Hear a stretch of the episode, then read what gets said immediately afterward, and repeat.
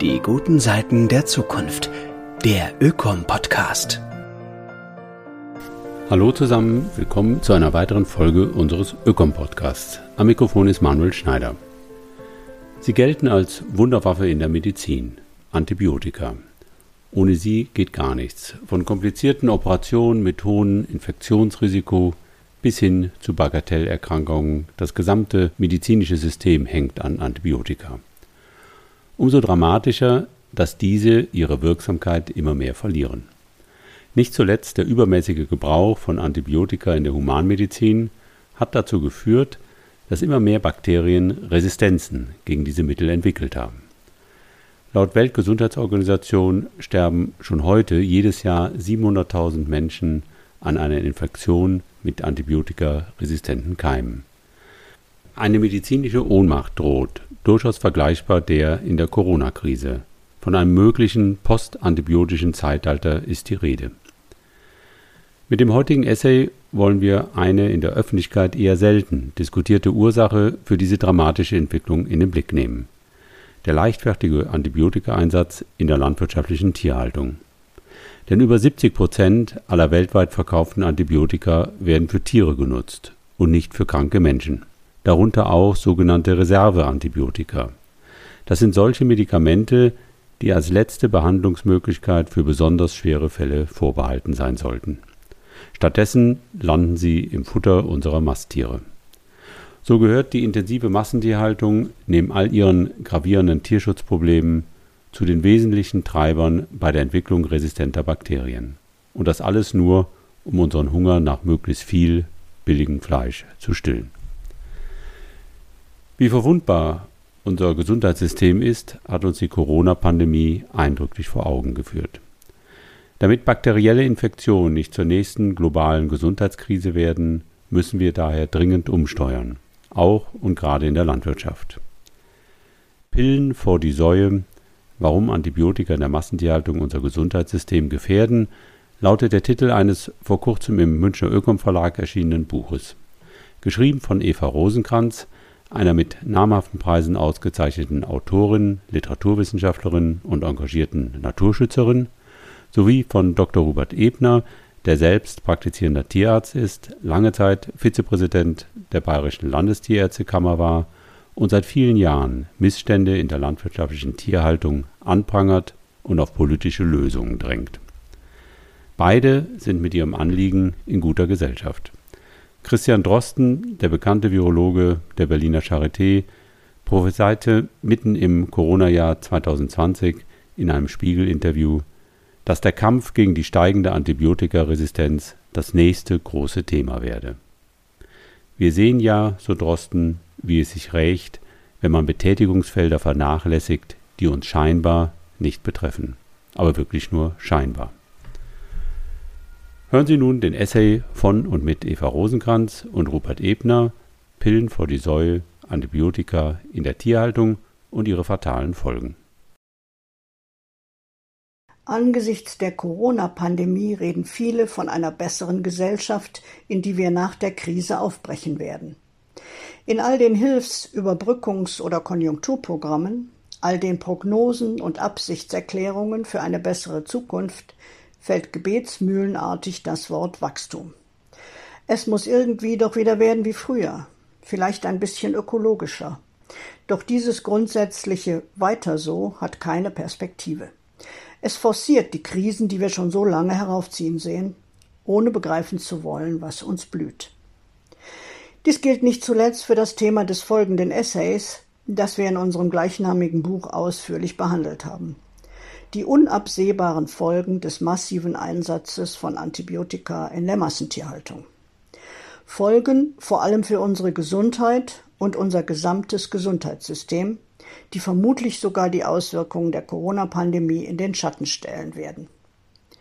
In den beiden Corona-Jahren bemühen viele Wissenschaftler und Kommentatoren das Bild vom Brennglas, das uns Missstände, die wir lange übersehen und verdrängt haben, überdeutlich zeigt.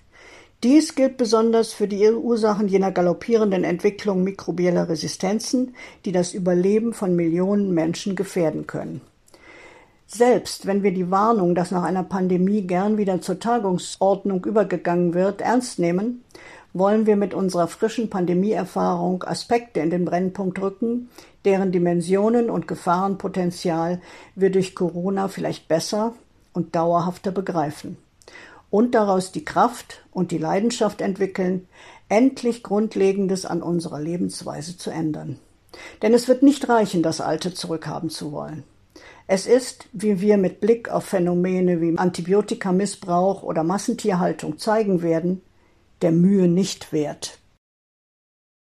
Immer wieder werden gefährliche Keime auf Wurstwaren und auf Fleisch entdeckt. Auch Antibiotika-Rückstände essen wir oft als unerbetene Beilage mit. Untersuchungsergebnisse belegen, Krankheitserreger, die gegen Antibiotika resistent sind, auf Wurstwaren.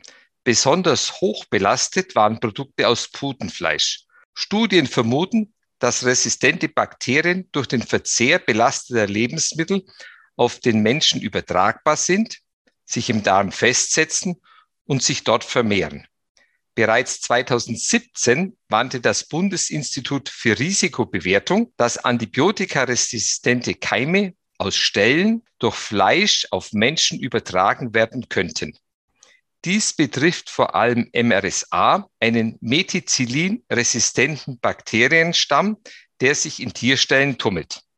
Vor zwei Jahren ging eine Untersuchung der Umwelt- und Verbraucherschutzorganisation German Watch durch die Medien.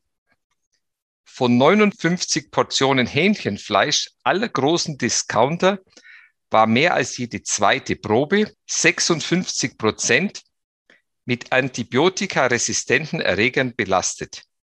In jeder fünften Probe fanden sich Keime, die gegen mehrere Antibiotika unempfindlich sind. Besonders brisant, bei jedem dritten Hähnchen fanden sich Bakterien, die gegen für Menschen oft lebensrettende Antibiotika der letzten Wahl resistent sind. Zu diesen sogenannten Reserveantibiotika gehört das bei Geflügel- und Schweinemästern beziehungsweise deren Tierärzten besonders beliebte Cholestin. Auch der regelmäßige Verzehr von Schweinefleisch gilt als Risikofaktor, um sich multiresistente Keime einzufangen. Noch höhere Keimbelastungen als im Handel werden immer wieder in Schlachthöfen nachgewiesen. So fand sich bei einer Untersuchung 2017 in 79 Prozent aller Geflügelproben der Durchfallerreger Campylobacter.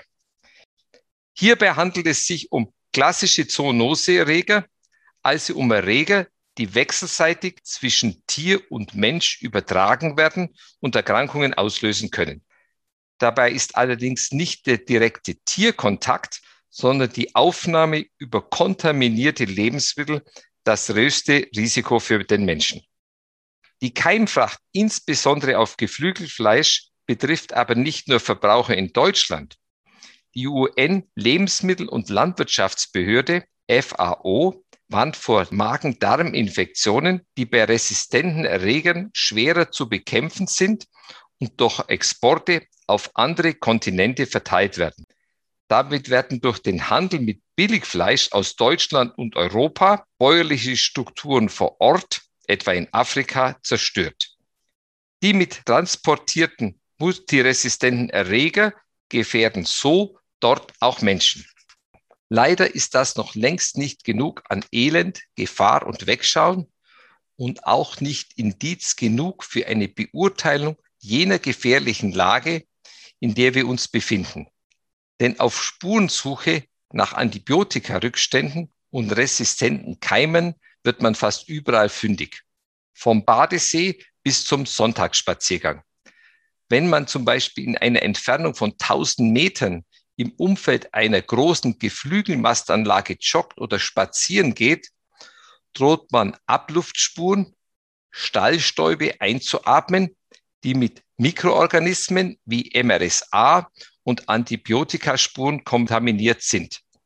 Laut einer Studie der Universität Utrecht waren Keime nicht nur im Stallstaub nachweisbar, sondern auch in der Luft um die Anlage. Zu den Emissionen über die Luft kommen Kontaminierungen von Böden und Wasser. ein Großteil der Antibiotika, die Hühner, Puten oder Schweine zu fressen kriegen, verstoffwechselt ihr Körper nicht und sie scheiden Reste wieder aus.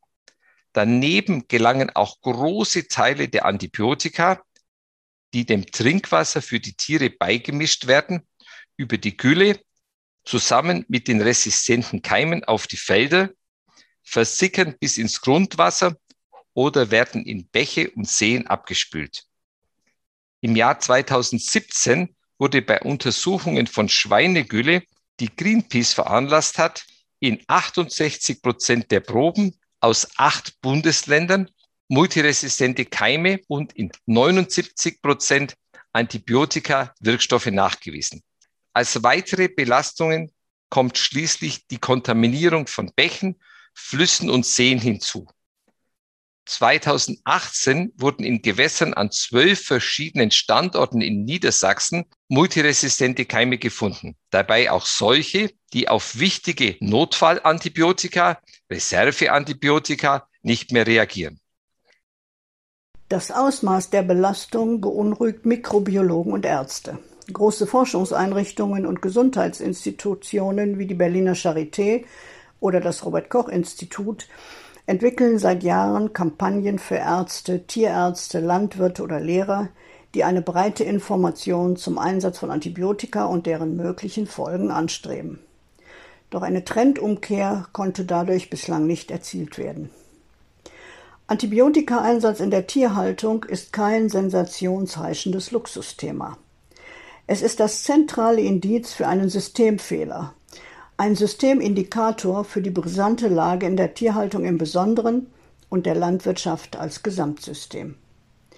Und Antibiotika sind gleichzeitig ein Systemstabilisator. Das heißt, um Funktion und Bedeutung von Antibiotika im Stall zu verstehen, müssen wir ins Innere der industriellen Landwirtschaft schauen. Nur so lässt sich erkennen, warum Forderungen nach Antibiotikareduzierung allein ins Leere laufen. Im Zentrum der deutschen Agrarwirtschaft steht die Produktion tierischer Produkte mit hoher Intensität und hohem Leistungsdruck. Antibiotikaverbrauch ist damit wesentlicher Indikator für die Art der Tierhaltung. Dadurch ist die Fleisch-, Milch- und Eierproduktion sind der Konsum und Export tierischer Produkte Schlüsselfaktoren für das, was die deutsche und teilweise europäische Landwirtschaft ausmacht. Und für alles, was daraus folgt. Deshalb stehen die Pillen vor den Säulen für das System Antibiotika und damit für das System industrielle Landwirtschaft mit ihrem Motor der Massentierhaltung. Man kann mit Fug und Recht sagen, Antibiotika sind in der Produktion tierischer Erzeugnisse systemrelevant und das galoppierende Resistenzgeschehen, das Umwelt und unser aller Gesundheit bedroht, ist diesem System immanent. Antibiotikaeinsatz und industrielle Tierhaltung sind zwei Seiten einer Medaille. Wer das Erstere nicht will, muss das Zweite verändern. Und, um etwas vorzugreifen, kann nicht weiter so viel Fleisch, so viele Eier essen und so viele Milchprodukte konsumieren wie bisher. Damit spielt der Fleischkonsum eine Schlüsselrolle beim Umbau der Landwirtschaft und in der Folge für den Kampf gegen Klimawandel, Artensterben, Biodiversitätskrise, für Wasser- und Bodenschutz. Ist also eine Schlüsselfrage für die Weltgesundheit und die ökologische Tragfähigkeit der Erde. Ein Planspiel könnte für unsere Thematik die Perspektive umkehren. Antibiotika werden nur noch für kranke einzelne Tiere eingesetzt, was eine Tierhaltung auf mehr Platz mit Frischluftbereichen, artgerechtem Futter und Berücksichtigung arttypischer Bedürfnisse nach sich ziehen und automatisch die Zahl der Tiere reduzieren würde. Wofür die Bauern natürlich entschädigt werden und wir Verbraucher ein paar Cent für weniger täglichen Fleischkonsum zahlen müssten. Klingt eigentlich einfach, sprengt aber das komplexe System Massentierhaltung mit seinen Stellschrauben. Die da sind Fleischindustrie mit wenigen großen, wie etwa das System Tönnies, billig als Kaufkriterium, Handelsketten, deren Macht bis in den kleinsten Kuhstall reicht, und einem Preisdruck, dem fast alles geopfert zu werden scheint. Weniger wäre mehr, vorausgesetzt, alle sind bereit für eine andere Landwirtschaft, deren Umbau natürlich nicht morgen vollendet sein könnte, aber heute beginnen müsste, ihren Beitrag zu leisten. Im vorherrschenden System der Massentierhaltung, Massenschlachtung, Massenvermarktung, aber auch bei den diversen Tierskandalen stehen Tierärzte im Fokus, sind den Zwängen und Forderungen von Tierhaltern, die unter starkem ökonomischen Druck stehen, genauso ausgesetzt wie den eigenen inneren Konflikten. Nicht selten geraten sie dabei ins Visier von Ermittlern und Gerichten. Leider gilt hier die Volksweisheit, die Kleinen fängt man, die Großen lässt man laufen. Viele Mediziner versuchen den Spagat zwischen Tierwohl und Intensivtierhaltung, um das haltungsbedingte Leid der Tiere zu mildern. Sie setzen sich damit dem Vorwurf aus, zu Handlangern eines fragwürdigen Systems zu werden.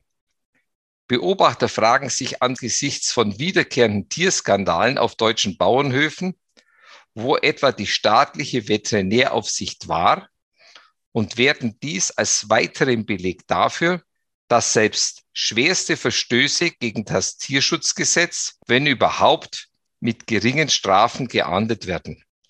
Und dass die Tierärzte in einem vermeintlich rechtsfreien Raum gedrängt werden oder sich auch selbst bewusst dorthin begeben. Andere Veterinäre widersetzen sich dem Druck, verweigern etwa ihre Unterschrift unter die Tiertransporte in Drittländern außerhalb der EU erforderlichen Dokumente und setzen sich kritisch mit dem eigenen Tun auseinander. So der Zusammenschluss Tierärzte für verantwortbare Landwirtschaft, der aus veterinärmedizinischer Sicht eine Agrarwende fordert. Die Tierärzte stellen im Rahmen ihrer Berufstätigkeit fest, dass die durch industrialisierte Landwirtschaft verursachten erheblichen Probleme systembedingt weiter zunehmen. Und sie betonen, dass vor allem Amtstierärzte einem enormen Druck seitens der Agrarwirtschaft und der Politik ausgesetzt sind. Die Erteilung von sogenannten Ausnahmegenehmigungen, die nicht die Haltungsbedingungen an die tiertypischen Verhaltensweisen anpassen, sondern das Tier an die problematischen Haltungsbedingungen sei zum Regel geworden. Manche Tierärzte zerbrechen an diesen Konflikten. Veterinäre gehören international zu der Berufsgruppe mit den höchsten Suizidraten. Wenige jedoch gehören zu den Gewinnern. Wie so oft im Zusammenhang mit der industrialisierten Agrar- und Lebensmittelwirtschaft sind es die Großen. Ihnen bietet die Massentierhaltung verbunden mit Sonderrechten wie dem Dispensierrecht, also der Erlaubnis, Medikamente nicht an jedermann wie in einer öffentlichen Apotheke, sondern nur an Tierhalter, dessen Tiere dem jeweiligen Tierarzt zur Betreuung anvertraut sind, zu verkaufen, fast grenzenlose Einnahmemöglichkeiten. Bei ihnen wurde und wird der Verkauf von Medikamenten jeder Art zur Cash-Cow, ermöglicht durch unglaubliche Rabatte für Großeinkäufe. Die vorhin aufgezeigten Konsequenzen, insbesondere die Entstehung multiresistenter Keime, werden dabei billigend in Kauf genommen. Damit gilt die Veterinärmedizin als ein großer Verursacher der Antibiotika-Resistenzproblematik, Tendenz steigend. Wir möchten abschließend die hier ausgeführten und in unserem Buch ausführlich beschriebenen und mit zahlreichen Daten und Fakten belegten Zusammenhänge in zehn Thesen zusammenfassen. Überschrieben mit der zentralen Aussage, dass die größte Gesundheitskrise unserer Zeit nicht Covid-19 bzw. Corona heißt. Erstens. Eins waren Antibiotika die Wunderwaffe der Medizin. Seit Jahren nehmen jedoch Resistenzen gegen diese Wirkstoffe zu. Das heißt, sie helfen nicht mehr und Infektionen werden unbehandelbar. Schon heute sterben in Deutschland pro Jahr mindestens 15.000 Menschen infolge solcher nicht beherrschbarer Infektionen. Die Dunkelziffer liegt wohl weit höher. Denn die Wunderwaffen wirken nicht mehr. Zweitens. Experten warnen, dass ein postantibiotisches Zeitalter angebrochen sei, in dem Menschen wieder an Zahnentzündungen, Blaseninfekten oder Tripper sterben können. Wir bewegen uns damit in eine mittelalterliche Zukunft. Die Resistenzen von Bakterien gegen verfügbare Antibiotika schreiten weltweit so schnell voran, dass wir uns bereits jetzt in der größten Gesundheitskrise unserer Zeit befinden. Es wird immer mehr Tote bei Bagatellkrankheiten geben. Drittens. Operationen, Transplantationen oder Krebstherapien müssen vielfach mit Antibiotika flankiert werden, um das Risiko von Infektionen zu verringern. Forscher beschreiben die Situation als eine auf den Kopf gestellte Pyramide. Das bedeutet, eine Vielzahl von medizinischen Eingriffen und Verfahren fußen auf immer weniger noch wirksamen Antibiotika. Ohne wirksame Antibiotika ist die moderne Medizin also hochgradig gefährdet. Viertens. In Krankenhäusern greifen die gefürchteten Killerkeime wie MRSA um sich. Gegen solche multiresistenten Keime können viele Antibiotika nichts mehr ausrichten. Begegnungen mit ihnen sind heute ärztlicher Alltag. Damit ist jeder Patient potenziell solchen Bakterien ausgesetzt. Gesundheitseinrichtungen werden zu Krankheitsherden. Fünftens. In der Humanmedizin werden weiterhin zu häufig Antibiotika verschrieben, etwa gegen grippale Infekte, wobei Viren auf Antibiotika gar nicht ansprechen. Vielfach werden zu schnell breitwirkende Präparate eingesetzt und oder Einnahmeregeln nicht befolgt. So können ebenfalls Resistenzen bei Bakterien gefördert werden. Fazit Es wird zu breit und zu oft verschrieben. Sechstens. Zu den wesentlichen Treibern bei der Entwicklung von mehrfach resistenten Bakterien gehört die Massentierhaltung. Dort wird ein Großteil aller Antibiotika in Deutschland eingesetzt. Unter den Bedingungen heutiger Geflügel- und Schweinemast würden viele große Tierbestände ohne Antibiotika nicht bis zur Schlachtung überleben. Denn wir verlangen Nutztieren immer mehr Leistung ab, halten sie in Stallungen, die deren Lebensweise in höchstem Maße einschränken, und füttern sie mit Substanzen, die sie unter natürlichen Haltungsbedingungen nie fressen würden. Tierärzte sind als Antibiotikaverkäufer Mittler und Profiteure dieser unheilvollen Entwicklung. Sie sind Teil eines Geflechts aus Großmästern, Fleischkonzernen, Futtermittelherstellern, Pharma- und Lebensmittelindustrie. Wir alle haben jede Empathie für die sogenannten Nutztiere verloren. Siebtens. Für die Intensivhaltung sind Antibiotika systemimmanent denn die Produktion wird von immer mehr und immer billigerem Fleisch, billigeren Eiern und billigerer Milch funktioniert nur mit großen Mengen antibiotischer Substanzen. Nicht ein erkranktes Tier wird behandelt, sondern alle, weil sie vor allem in riesigen Tierbeständen potenziell krankheitsgefährdet sind. Besonders folgenschwer ist der Einsatz sogenannter Reserveantibiotika in der Humanmedizin oftmals das letzte Mittel, wenn bakterielle Infektionen nicht mehr in den Griff zu kriegen sind. Es gibt Bakterien, die auch gegen diese Wirkstoffe resistent sind. Billigfleisch beschleunigt die Resistenzentwicklung weiter. Achtens. Im Zentrum von Antibiotikaresistenzen wie von Pandemien stehen Masse, Monotonisierung und Zerstörung von Lebensräumen, begleitet vom Artensterben. In der Folge verschärft sich das Überspringen veränderter oder neuer Mikroorganismen von Tieren auf Menschen, Stichwort Zoonose. Tier- und Menschengesundheit gehören daher untrennbar zusammen, beeinflussen sich gegenseitig. Hier setzt der One Health, der Planetary Health Gedanke an, der die weltweite Debatte um Resistenzen wie um unbekannte Erreger und Pandemien mehr und mehr prägt. Tier- und Menschengesundheit gehören zusammen. Neuntens. Die Fleischindustrie basiert auf Ausbeutung von Mensch und Tier, wie die dortigen Infektionsherde mit Covid-19 im Jahr 2020 einmal mehr gezeigt haben. Ein Tatbestand, der seit langem bekannt ist, sich hinter Floskeln versteckt und weitgehend vergebens gebrandmarkt wird.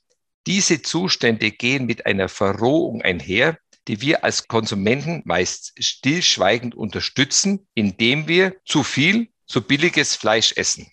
Damit entwerten wir das Lebensmittel Fleisch in bisher unbekanntem Ausmaß. Den wahren Preis zahlen Umwelt, Tiere und am Ende wir alle. Fazit, wir müssen unseren Fleischkonsum reduzieren. Zehntens. Die derzeit vorherrschende Form des Landwirtschaftens basiert auf einer Lüge. Anders könne die Welt nicht ernährt werden. Ihre Kollateralschäden sind gewaltig für Umwelt, Gesellschaft und jeden Einzelnen. Die große Gesundheitskrise unserer Zeit, die Antibiotikakrise, fungiert somit auch als Spiegel für den Notstand des Planeten. Die vorherrschende Form der Landwirtschaft ist nicht zukunftsfähig. Bezogen auf die Gesundheitskrise namens Antibiotikaresistenz, auf nicht zukunftsfähige Tierhaltung und verunsicherte Landwirte reicht es nicht, von der großen Transformation zu sprechen. Natürlich bedarf es großer Regulationen und Weichenstellungen insbesondere auf EU-Ebene. Und das wird ein gewaltiger Kraftakt. Aber es bedarf eben auch all der vielen Bauern, Verbraucher, Händler, die längst nach der Devise agieren, wir fangen schon mal an. Und das sind nicht nur Biobauern, sondern alles, was in der Produktion und Vermarktung von Lebensmitteln ökologischer, vielfältiger ist, was ein Gesicht hat, regionaler agiert, Vertrauen schafft, verändert. Alles, was eine Absage an die Maschinerie der Monokulturen und Massenproduktion bedeutet, erreicht mehr und mehr Menschen. Vielfalt ist auch hier keine neue Mode, sondern das Prinzip des Lebens, von dem wir uns nirgendwo abkoppeln können. Dieses Prinzip können wir überall sehen, und wir können diese Wirkmechanismen nicht abstellen, nicht mit Maschinerien, nicht mit Wegsehen, nicht mit Ignorieren. Am Ende holt uns dieses Prinzip immer wieder ein. Im positiven wie im negativen. Antibiotikaresistenzen, Tierleid und Bauernnot sind gefährliche Entwicklungen, aber wir vergessen eben nicht, auf die Hoffnungsstreifen zu verweisen, wieder alle Beharrungskräfte. Die Veränderungen auf allen Ebenen bis zum Green Deal der EU haben vielleicht in der Pandemie zusätzlichen Schub bekommen, weil die Verletzlichkeit unseres Lebens auf dieser Erde spürbar geworden ist. Was auch immer wir tun, jeder Einzelne und gemeinsam, wo auch immer wir es tun, entscheidend ist, dass wir es tun. Denn vielleicht leben wir in einer Art Zwischenzeit, wie es Matthias Greffrath einmal genannt hat. In solchen Zeiten komme es eher darauf an, was viele Einzelne tun. Denn so der isländische Dichter und Umweltschützer Andri Magnusson, Einzelne, viele Einzelne erschaffen die Zukunft an jedem einzelnen Tag.